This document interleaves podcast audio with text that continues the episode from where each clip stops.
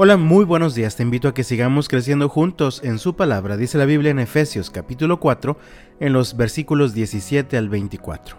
Con la autoridad del Señor digo lo siguiente, ya no vivan como los que no conocen a Dios, porque ellos están irremediablemente confundidos.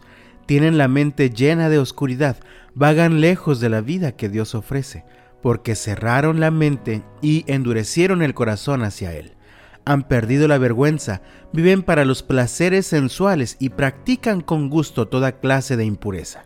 Pero eso no es lo que ustedes aprendieron acerca de Cristo, ya que han oído sobre Jesús y han conocido la verdad que procede de Él, desháganse de su vieja naturaleza pecaminosa y de su antigua manera de vivir, que está corrompida por la sensualidad y el engaño en cambio, dejen que el Espíritu les renueve los pensamientos y las actitudes. Pónganse la nueva naturaleza creada para ser a la semejanza de Dios, quien es verdaderamente justo y santo. Usualmente cuando compramos ropa nueva, acostumbramos conservar la ropa vieja y entonces hay días que usamos la ropa nueva mientras que otros días usamos la ropa vieja. Pablo compara la nueva vida en Cristo con una ropa nueva que hay que vestir. Pero cuando nos vestimos la ropa nueva, es necesario tirar a la basura la ropa vieja. Y es que se trata de transformación de vida. Si Dios, mediante su increíble poder, nos ha levantado de los muertos y nos ha dado una vida nueva, nosotros debemos vivirla verdaderamente. Antes estábamos muertos, dicen los versículos 17 al 19. Con la autoridad del Señor digo lo siguiente, ya no vivan como los que no conocen a Dios, porque ellos están irremediablemente confundidos. Tienen la mente llena de oscuridad, vagan lejos de la vida que Dios ofrece, porque cerraron la mente y endurecieron el corazón hacia Él. Han perdido la vergüenza, viven para los placeres sensuales y practican con gusto toda clase de impureza. Esa clase de vida ya no es para nosotros los que hemos nacido de nuevo en Cristo. Es la ropa vieja que debemos quitarnos y tirar a la basura para vestirnos con la nueva naturaleza de acuerdo al carácter de Dios, quien es justo y santo.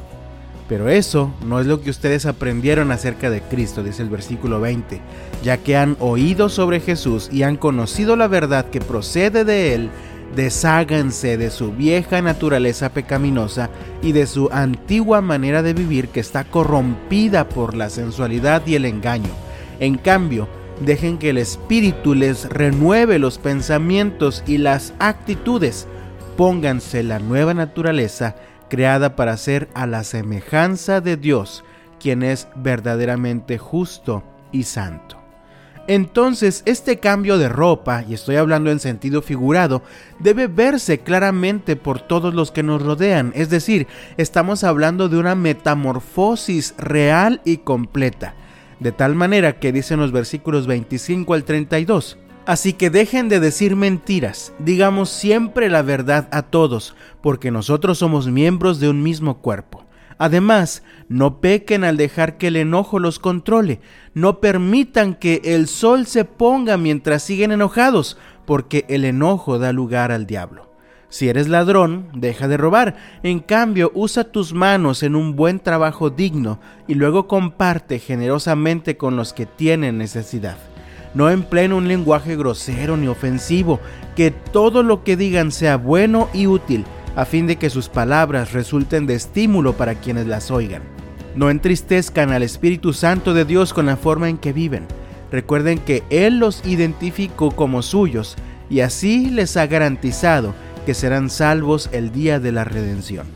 Líbrense de toda amargura, furia, enojo, palabras ásperas, calumnias y toda clase de mala conducta. Por el contrario, sean amables unos con otros, sean de buen corazón, y perdónense unos a otros, tal como Dios los ha perdonado a ustedes por medio de Cristo. ¿Y tú? ¿Ya te pusiste la ropa nueva que te identifica con el carácter santo de Cristo? ¿O sigues conservando la ropa vieja y la usas de vez en cuando? Yo te invito, mi amado, en el nombre del Señor, deja de vivir como vivías antes. Vive diferente, vive transformado, vive en la justicia y santidad de Dios. Que Dios te bendiga este lunes. Que tengas un bendecido inicio de semana y hasta mañana.